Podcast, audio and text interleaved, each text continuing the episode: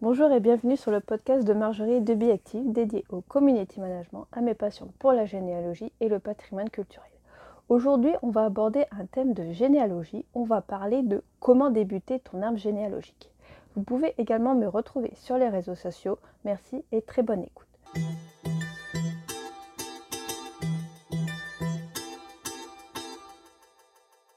Tu as envie de démarrer ta généalogie mais tu ne sais pas par où commencer Voici quelques bases et conseils pour débuter ta généalogie. Trois points clés. Avant de se lancer, comment débuter ta généalogie? Et puis on va terminer avec quelques conseils. Avant de se lancer dans ta recherche généalogique et la création de ton arbre, il y a quelques éléments indispensables à connaître. Il existe des délais de consultation concernant les actes et les documents au sein des archives. Ceux-ci peuvent représenter un frein quand on débute et que l'on recherche des données récentes. C'est la loi du 16 juillet 2008 qui fixe ainsi les délais de consultation mis en ligne. Voici donc par exemple les différents délais. Pour un acte de mariage ou un acte de décence, il faut compter 75 ans. Un acte de décès ou d'étape décennale, la communication est immédiate.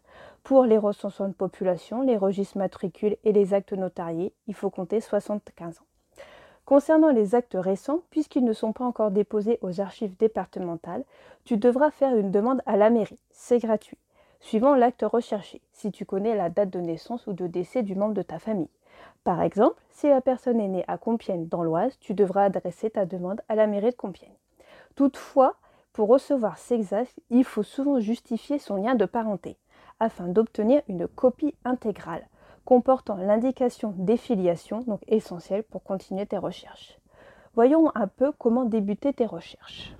Pour commencer, le mieux est de discuter avec les membres de ta famille, de préférence les plus anciens, en demandant des informations sur les noms et les prénoms de leurs parents, leurs grands-parents, voire plus si possible, les dates, souvent approximatifs, et les lieux de naissance et de décès, les lieux d'habitation, etc., afin d'avoir un point de départ pour commencer tes recherches.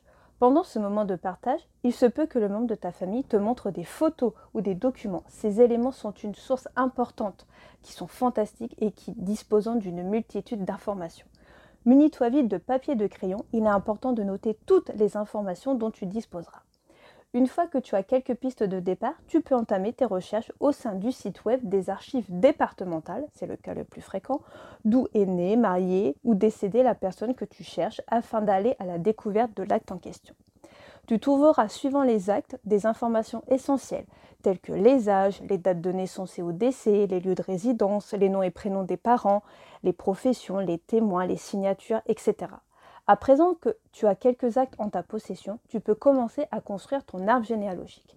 Pour ce faire, il existe différents sites comme Geneanet, Philae, Geneafinder qui permettent de créer ton arbre généalogique. Mais tu as aussi la possibilité de le réaliser avec un logiciel de généalogie ou sous forme de map mapping qui est une carte mentale.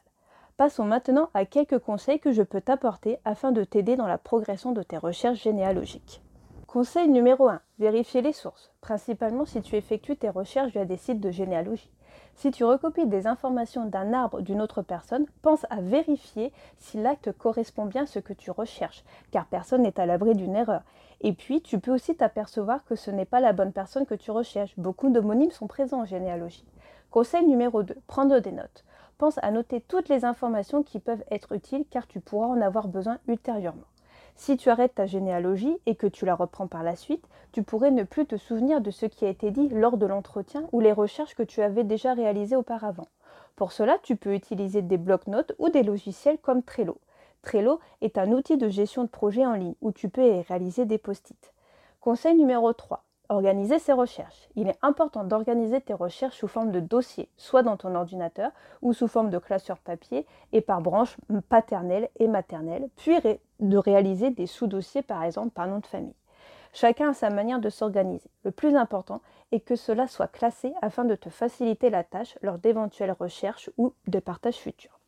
Conseil numéro 4. Commencer à construire son arbre dès la première branche. Notez les noms, les prénoms, les dates de naissance et de décès et tous les éléments que tu souhaites dans ton arbre généalogique une fois la formation vérifiée. N'attends pas d'avoir des notes de toutes parts pour construire ton arbre. Tu pourrais t'y perdre dans cette multitude d'informations.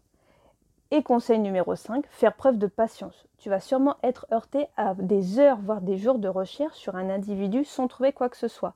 Dans ce cas, prends du recul et prends le temps de rassembler tes premières informations. Elles peuvent être décisives pour la suite. D'autres types de recherches d'archives seront peut-être à explorer afin de trouver des nouvelles pistes de recherche. Maintenant que tu as quelques indications pour commencer ta généalogie, c'est à toi de jouer. Je t'invite à me faire part de ton lancement généalogique, de ton avancée, de tes freins ou des questions que tu te poses. Je vous remercie pour votre écoute. N'hésitez pas à me faire part de vos commentaires. Vous pouvez aussi vous abonner pour être notifié des prochains podcasts. À très vite pour un nouveau podcast.